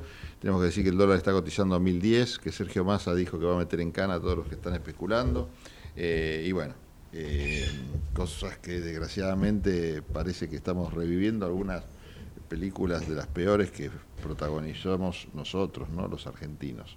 Eh, siguiendo esto, la evolución del dólar, una corrida cambiaria que muchos dicen que no se va a, a traducir en una bancaria, fruto de que el sistema bancario está bastante consolidado. Pero bueno, nada está, ninguna suerte está echada al respecto, ¿no? En materia económica y en materia de, de especulación. Vos recién recordabas que Ramiro Marra es dueño de Bull Market y de Sí. Dólar Hoy, que es la plataforma para ver a cuánto está el dólar, ¿no? Sí. Este, bueno, es un dato. Es un es dato. un dato de la realidad. Mientras Marra está, este, eh, Marra está tuiteando, está con todo, acaba de tuitear hace un rato, eh, algo así como que en Estados Unidos un empleado de McDonald's gana 1.500 o 1.100 dólares por en un part-time acá sería millonario, dice, por respeto a los trabajadores, eh, pide la dolarización. Claro que eso no implica que después los trabajadores de McDonald's de Argentina de part-time va a ganar 1.100 dólares, va a ganar 100 Sí, dólares. sí. ¿no? Así que no sé por Sí, qué tiene que ver. Y vivir en la calle o vivir con los padres y no poder mudarse y no poder comprarse nada. eh, No sé sí, cuál es el sí, estilo de vida que tendrán los trabajadores de McDonald's en Estados Unidos, pero... Pero no llegan a fin de mes con Claro. 1.000 dólares, Trotsky. Olvídate, no llegan a fin de mes, no pueden alquilar nada. Sí, sí. Pero sí, más bien, sí, claro. Bueno, en fin, esos son los candidatos que tenemos, en este caso a jefe de gobierno, por suerte no, no va a decir nada en materia económica. ¿no? Eh, estamos, podemos irnos a un oasis, que es el que nos propone Julieta Sibona, que me parece eh, muy aconsejable en el medio de, de este bolonque que vivimos a nivel nacional y a Sí. nivel mundo, porque Julieta siempre nos recomienda que ver en las plataformas o alguna recomendación también audiovisual, a veces nos manda al cine, otras veces al teatro. Así que vamos a ver qué nos dice Julieta hoy. ¿Cómo anda Julieta, Pablo Galeano y Matías? Te saludan acá desde Tendencias. ¿Qué tal? Hola Pablo, ¿cómo estás? Espero que muy bien todos por allá. Yo nuevamente recomendándoles acá alguna película y en este caso para ver en cine, porque hubo dos estrenos particularmente que me gustaron mucho esta semana, uno más que otro, ahora te voy a contar, pero que están muy buenos para tenerlo en cuenta. Eh, quizás mi preferido de esta semana sea Asbestas una película de Rodrigo Sorogoyen, ¿sí? Con un elenco impresionante. Rodrigo Sorogoyen yo lo recuerdo por una película que se llama El Reino, que era una especie de thriller político que le sacaba este, el jugo desde el punto de vista narrativo, desde las actuaciones, desde el ritmo que tenía, desde el mundillo político. De hecho, creo que hay un comentario, si querés buscarlo, Pablo, y un videito ahí en el canal de Comedios, eh, en donde comentábamos esta película en su momento. Y, y viene ahora con Asbestas, un largometraje que tuvo su estreno en el Festival de Cannes el año pasado. De hecho, ganó la distinción del público también en el Festival de San Sebastián. Eh, también, eh, no sé, tiene como siete premios Goya y otros premios también, y finalmente se estrena en salas, cual le recomiendo muchísimo. Donde, donde la puedas ver, mírala, porque es una película que tiene muchísimos, muchísimos méritos y que sorprende, ¿no? De nuevo. Eh, ¿De qué se trata Asbestas? Eh, estamos en un pueblo que está a cuatro horas más o menos de Madrid, eh, un pueblo gallego. Esta historia, abre un paréntesis, está basada en un caso real o en realidad el disparador fue un caso real. Que eso te lo dejo para Google, porque no me quiero detener en eso y quiero ir a la película.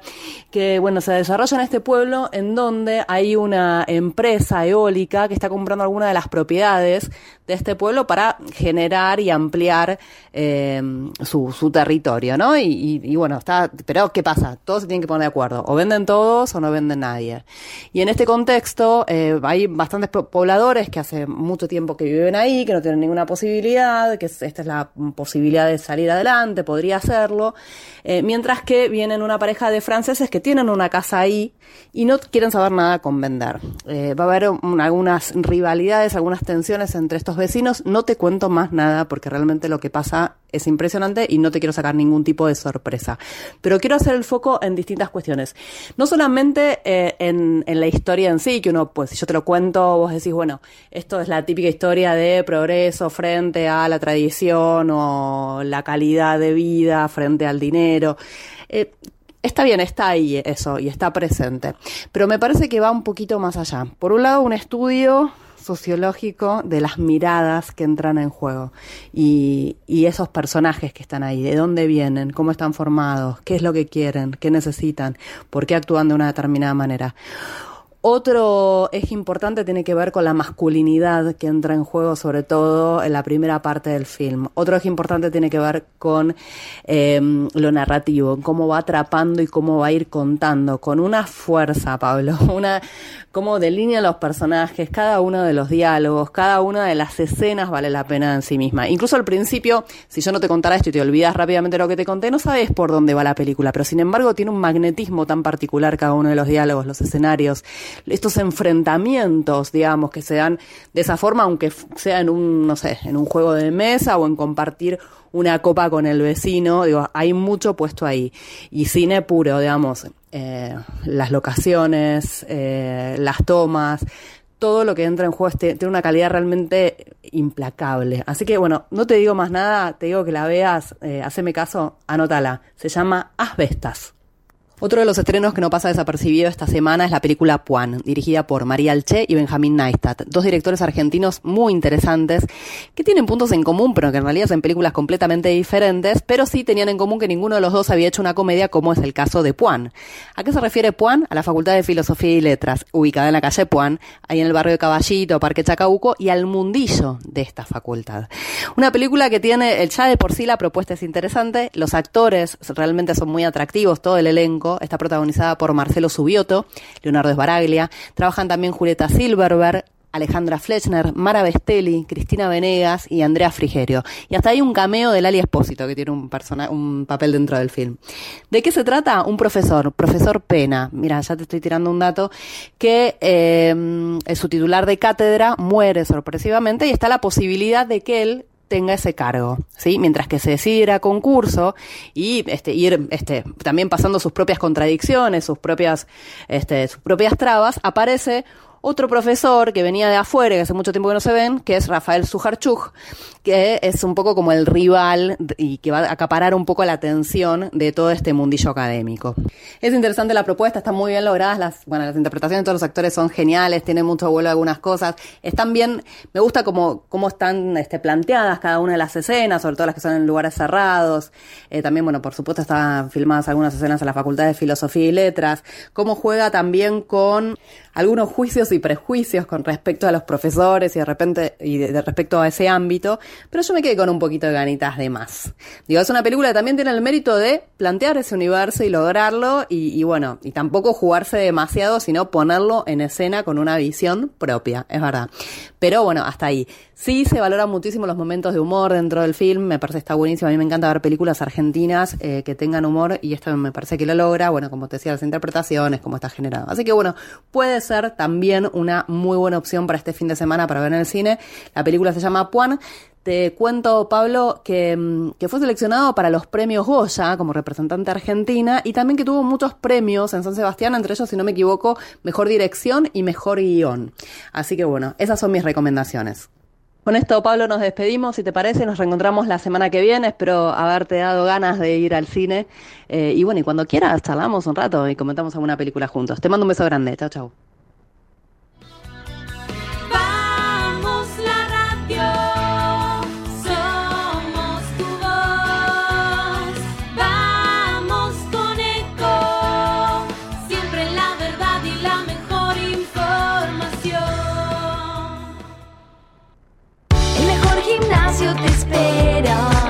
Elegí las clases que quieras. En un vamos a cuidarte.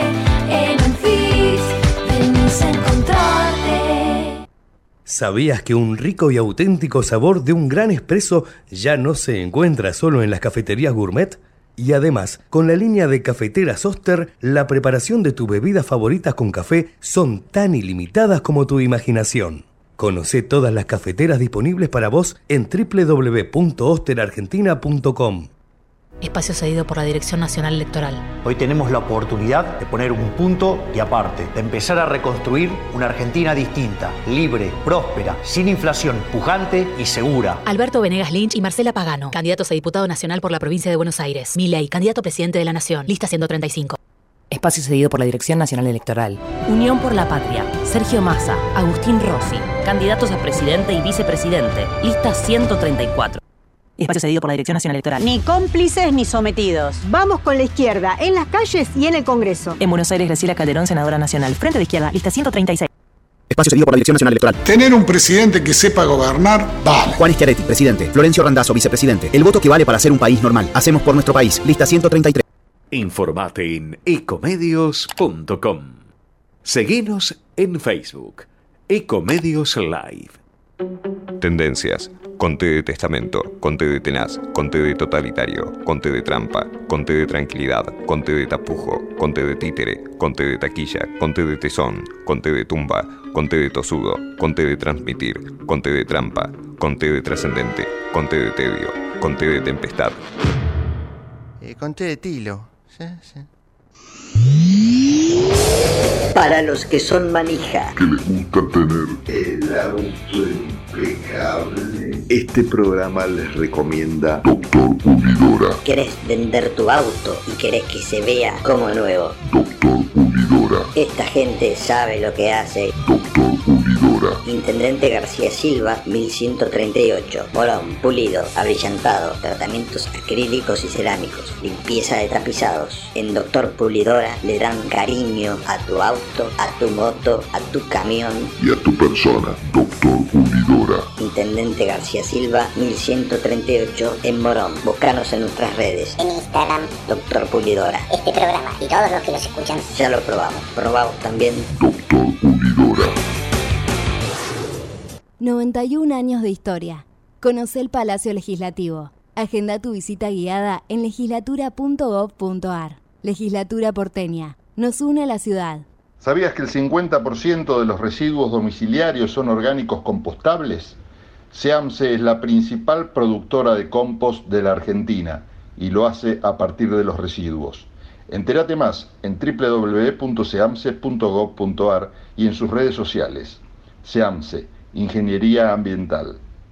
La Universidad Nacional de La Matanza hace más de 30 años que está comprometida con la educación pública y gratuita. Más de 65.000 estudiantes, líder en el ranking de eficiencia educativa de Argentina. 70 carreras de grado, posgrado y pregrado. 18 disciplinas deportivas. 20.000 graduados y graduadas. Un cine teatro auditorio abierto a toda la comunidad con espectáculos para toda la familia. Galardonada con el Premio Conex como institución educativa más destacada de la década. La Universidad Nacional de La Matanza es tu universidad.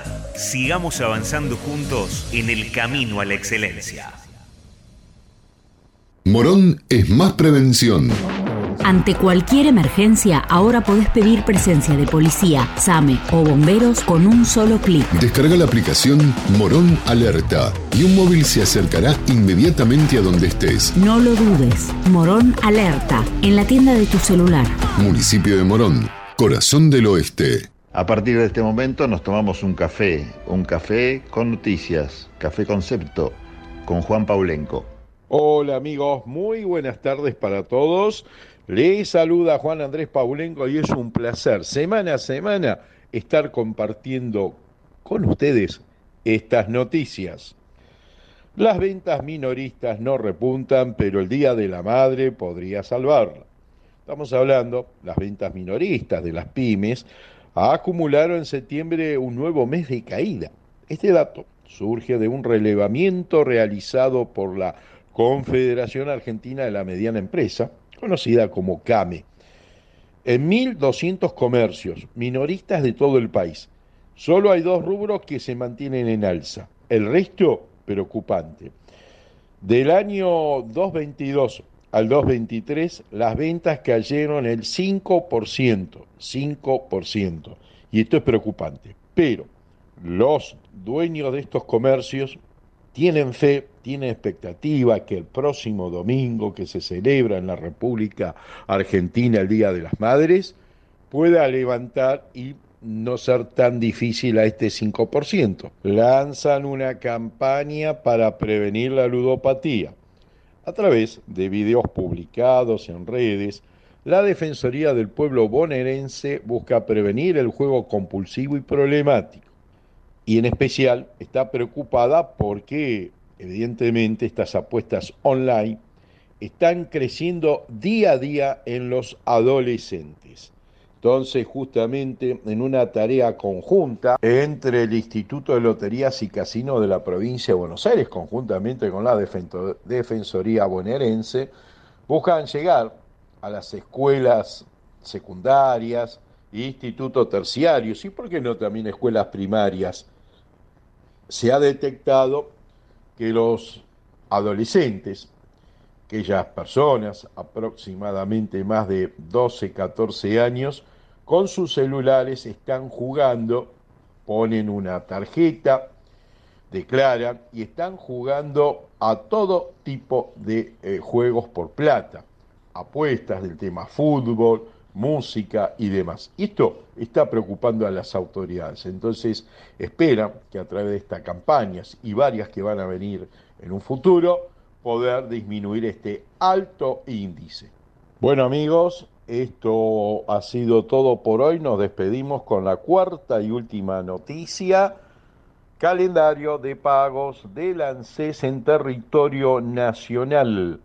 Recordemos que los 37 mil pesos, como así también un bono de 15 mil pesos para los afiliados de PAMI, se van a cobrar durante el mes de octubre. Así que volvemos a repetir, jubilados y pensionados que perciben el haber mínimo van a cobrar la segunda cuota refuerzo de 37 mil pesos, como así también un bono de 15 mil pesos para los afiliados de PAMI. Mientras tanto, aquellos jubilados y pensionados que cobren un haber mínimo, hoy, 10 de octubre, documentos terminados en 1, mañana 11 de octubre en 2, documentos terminados en 3 el 12 de octubre, documentos terminados en 4 el 17, documentos terminados en 5 el 18 y documentos terminados en 6 el 19 de octubre para los que cobran jubilaciones y pensiones mínimas.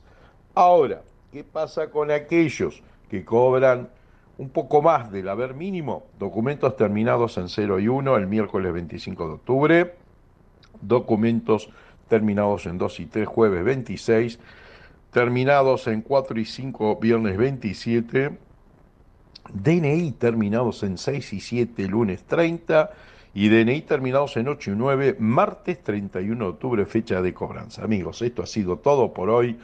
Gran abrazo para todos, buena semana y en 7 días nos reencontramos. Esto fue un momento de noticias con Juan Paulenco, Café Concepto. Estamos escuchando Tendencias con la conducción de Pablo Galeano. ¿Estás por viajar? No importa dónde vayas. Disfruta desde que llegas al aeropuerto. Aeropuertos Argentina 2000 te espera con distintas opciones para darte un gustito. Wi-Fi libre y gratuito, opciones de estacionamiento y mucho más. Aeropuertos Argentina 2000. Thank you.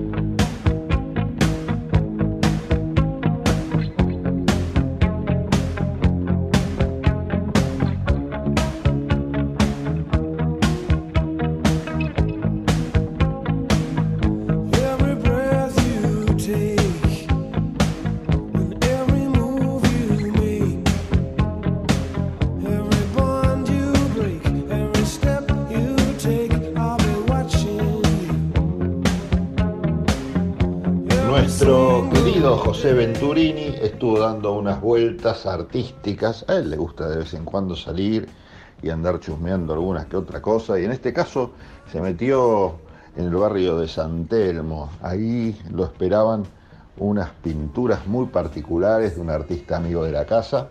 Así que vamos a escuchar con quién estuvo conversando nuestro José Venturini. Buenas tardes, estamos comunicados con M. Jacobs, artista plástico, que está presentando en estos días una exposición de cuadros que tienen una característica un poco especial. Eh, buenas tardes, Jacobs, gracias por atendernos. ¿Cómo estás? Hola, buenas tardes, mucho gusto, ¿cómo estás? Un saludo a la audiencia y bueno, a disposición. Bueno, sé que estás en estos momentos exponiendo una serie de cuadros eh, de que tienen una característica especial, pero como dije, primero contanos dónde es, cuándo es la exposición, hasta cuándo. Bueno, bien, yo estoy exponiendo ahora en San Telmo, eh, la muestra va hasta el 12 de octubre, en la galería 0618, en la avenida Caseros 528, en Buenos Aires. Y por suerte eh, ya tengo una nueva fecha para diciembre de este año, a estar exponiendo en Miami, es una primicia que te estoy dando y la verdad que muy contento. Como decíamos, eh, esos cuadros no son cuadros, por así decirlo, comunes. Mira, la particularidad es que eh, hago una fusión entre la música y la pintura. Esto permite que uno, al pararse frente a una obra, eh, a través de auriculares o una lectura de un QR, uno puede visualizar la obra y escuchar la música alusiva. Esto es porque yo me inspiro en canciones musicales, es justamente la particularidad, eh, y surgió, digamos, de una manera muy especial, porque, bueno, al, realizar diferentes obras, yo musicalizaba para poder subirlo a redes sociales y hacer un video para poder que, mostrarlo de manera eh, interesante, digamos, o atractiva de acuerdo a la tecnología que tenemos. Y, y bueno, un día eh, me di cuenta que podía hacerlo al revés, que podía tomar una canción y a partir de eso generar una obra. Ya, Y bueno, a, a partir de eso empecé con esta colección que ya tiene entre 65 y 70 obras, las cuales están justamente en, en esta exhibición, y es muy interesante el magnetismo que genera en el, el visitante, el interlocutor, porque es estar frente a la obra y con auriculares puede tener eh, las- los- desde lo sensorial, lo auditivo y lo visual. La obra está relacionada con el tipo de música que uno escucha. Exactamente, mira, hay eh, diversos géneros, yo utilizo diversas ca- canciones que en general son hit, eh, muchos que son nacionales y otros extranjeros, eh, como decirte Soda Stereo, como decirte Los Abuelos de Granada, como decirte Virus, ahora estoy haciendo algo también latino que tiene que ver con Quevedo y Visa Rap, y también desde lo extranjero, como bandas como The Police, bandas como Queen, de- que- o digamos, tomo una canción que me parece eh, de buena interpretación, porque pensar que las canciones normalmente son el 80% son de amor, entonces es muy ¿viste? de, de amor y digo y desamor, ¿no? las dos cosas, celos, o sea, la mayoría de las canciones hablan de esto. Entonces, correrme de ese eje y encontrar temas atractivos no es fácil. Bueno, voy a ir mirando a ver qué me parece interesante para mí interpretarlo y de alguna manera para que la gente le guste, por eso son un hit en general. Y más allá cómo se te ocurrió fusionar estas dos artes, música y pintura, la respuesta que, que tuvo te fue mayor de la que esperabas. Mira, eh, yo justamente estuve exponiendo en la noche de los museos, donde no tenía invitados míos, particularmente donde generalmente me dicen qué lindo, ¿no? Entonces eh, sucedió todo lo contrario. Pasaron el sábado pasado, el 23 de septiembre, pasaron unas cerca de 1.200 personas y pude interactuar con ellos y ver cómo, eh, cómo se sorprendían al eh, llegar a una galería y el ver el arte, y cuando yo me acercaba y les contaba de qué se trataba, eh, se sorprendían porque, y se iban gratamente mucho más completos que cuando habían entrado, digamos. Y La experiencia fue fantástica. Eh, averiguamos un poquito atrás cómo empezaste con la pintura, cuál es tu historia en, en esta materia. Eh, en verdad, eh, yo vengo del mundo de los negocios, soy comerciante, eh, y hace cuatro años en pandemia eh, tomé, me tomé el atrevimiento de ir a comprar algunos, algunos instrumentos para poder empezar a pintar.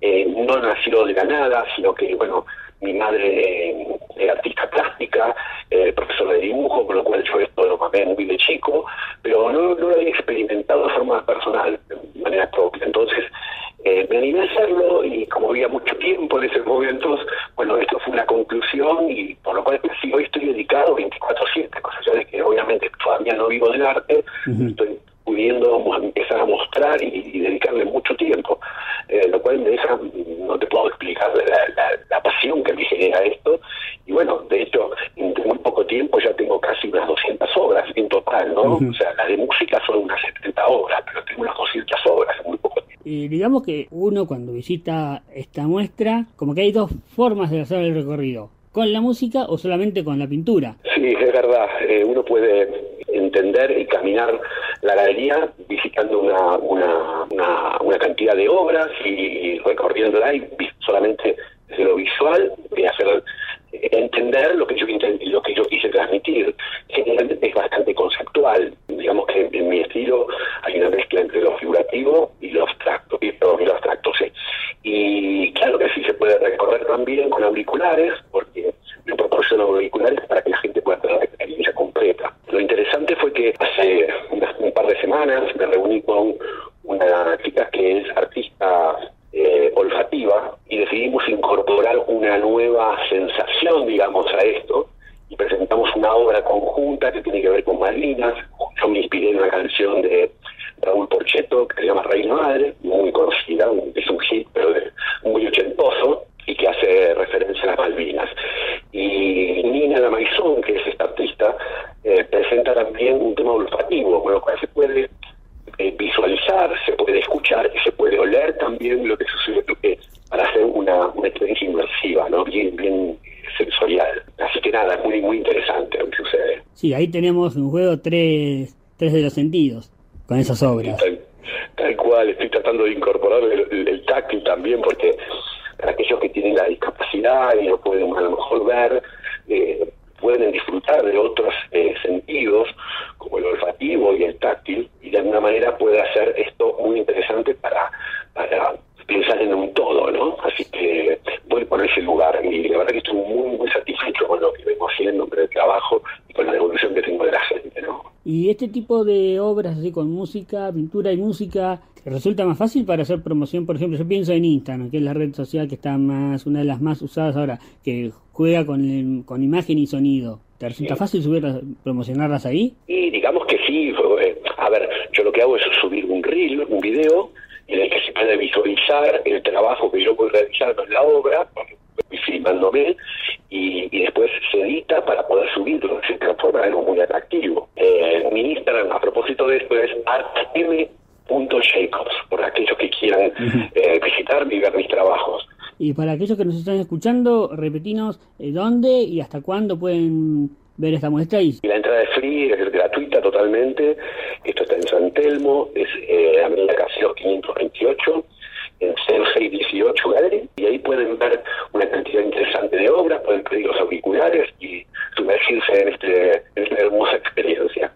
8, 9 y 10 de diciembre voy a estar exponiendo en Miami. O sea, un artista argentino a estar exponiendo en Miami justamente en la fecha que es la exposición más importante del mundo, casi diría, que es Basel y voy a estar con 10 obras exponiendo y bueno, abriendo un, un, mercado distinto, nuevo, con muchas ganas de que llegue, eh, pero aún todavía paso a paso porque estoy con, con el desarrollo de Buenos Aires, así que los, los, los espero, la verdad que con muchas ganas. Bueno, Jacobs, muchísimas gracias por este contacto con Tendencias. Gracias, gracias a ustedes, saludos a la audiencia y cuídense mucho. Tendencias, con T de tautología Conte de teatro, conte de totalitario, conte de travesti, conte de tormento, conte de tinta, conte de tristeza, conte de triunfo, conte de traidor, conte de trastorno, conte de título, conte de tirano, conte de trompada, conte de turbulencia. Conte de tupi. ¿Tupi? ¿Pero qué es tupi? Dícese de un individuo de una nación de indios que dominaba en la Guayana francesa y brasileña. Ah.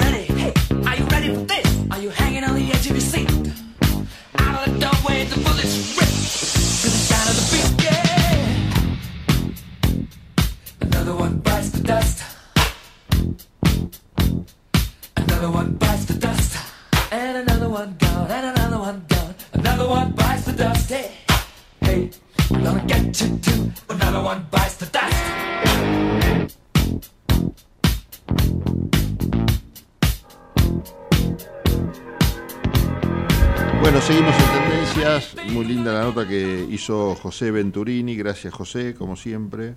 Gracias por todo y por esa nota que, que ha hecho nuestro José Venturini, que cada vez le decía a él, porque hay que decir las cosas malas en primer lugar y después alguna buena. de vez en Alguna cuando, buena, ¿no? siempre. Y le decía ¿no? que está mejorando mucho.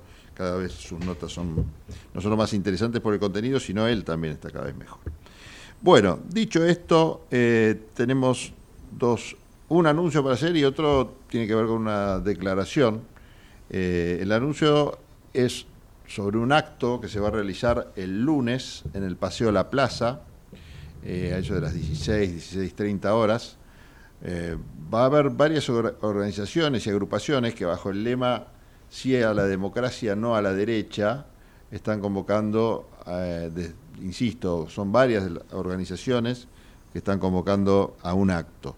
Es un acto que reúne no solo a organizaciones políticas, sino también a dirigentes eh, importantes de distintos sectores. Yo- algunos de los dirigentes, por ejemplo, que también han sido firmantes de un documento, que los invito a leer, que lleva este mismo nombre, ¿no? Eh, o título, eh, Sí a la democracia, no, no vote derecha, son la referente de Madres de Plaza de Mayo, línea fundadora, Tati Almeida, Humberto Tumini, de Libres del Sur, el secretario general de la CTA, Autónoma, Hugo Cachorro Godoy, el abogado integrante de la Asamblea Permanente por los Derechos Humanos, Eduardo Tabani, la ex gobernadora de la provincia de Tierra del Fuego, Fabiana Ríos, la ex vicegobernadora de Santa Fe, Griselda Tesio, la presidencia, la presidenta, perdón, del CONICET, Ana Franchi, el diputado nacional, mandato cumplido, y presidente de la Asociación Argentina de la Democracia Participativa, Oscar González.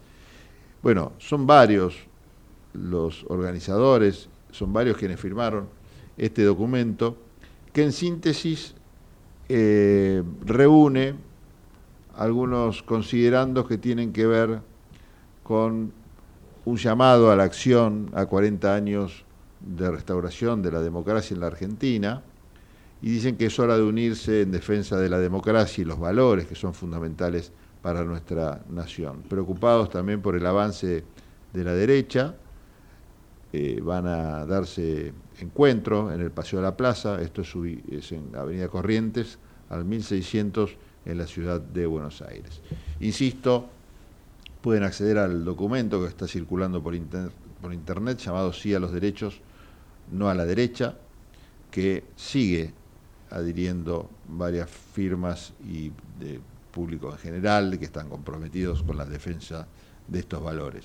Y a propósito de los firmantes, alguien que, está también ahí incluido en este listado es Claudio Lozano, el titular de Unión Popular, y recién leíamos con Trotsky eh, un interesante tuit que me parece que sirve para cerrar el programa en un día tan especial, tan complicado en materia cambiaria.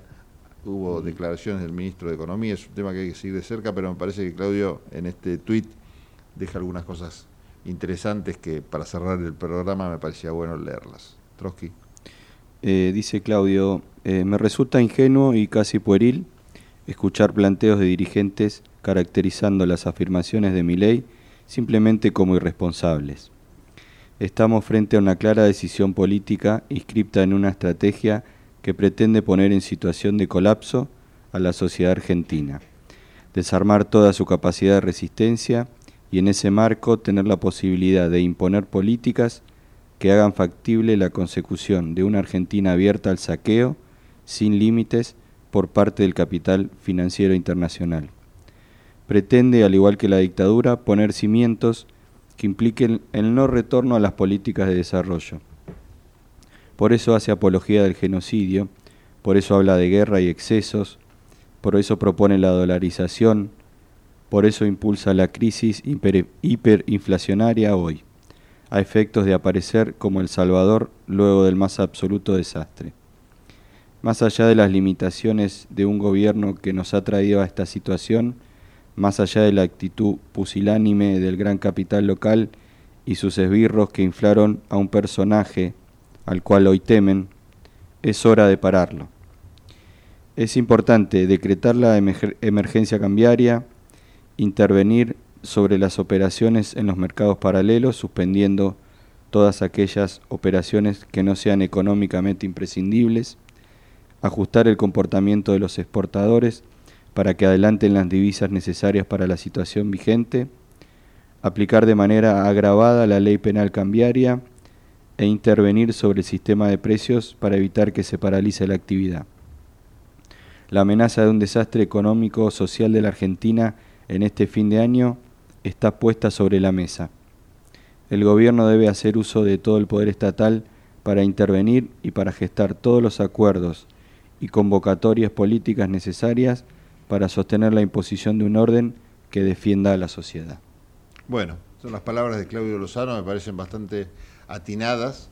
Este, hay que ver también si tienen alguna otra repercusión. Escuchamos hablar del tema a Sergio Massa también, que, prometió avanzar con todo, por lo menos con todo lo que la ley penal le permite en esta materia para perseguir a quienes están especulando, ¿no? Claudio Lozano va más allá, ¿no? Planteando intervenir aquellas actividades financieras que están lejos de lo que tiene que ver con la, con la, con la producción, con la economía real. ¿no?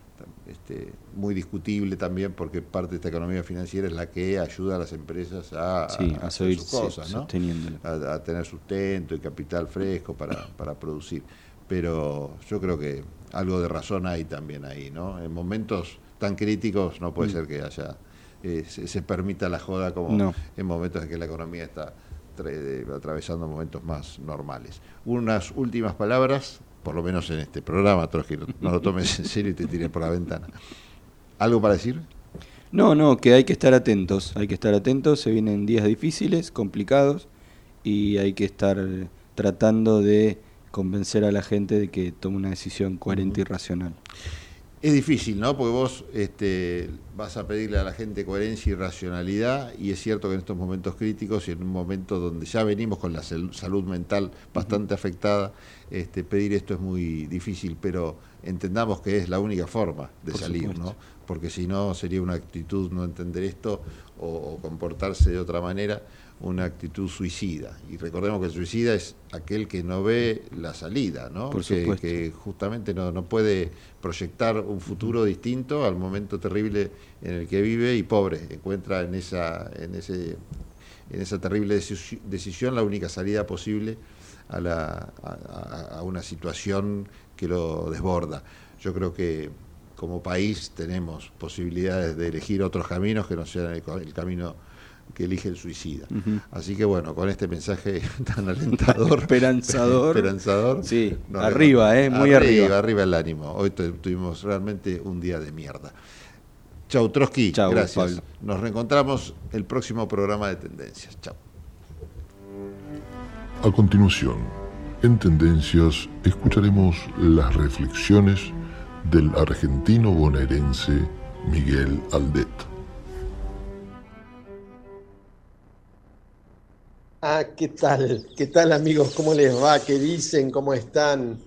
Este, nada, saben que quería compartir con ustedes porque eh, me enteré que los, los Pimpinela eh, no usan billetera. Porque billetera mata galán.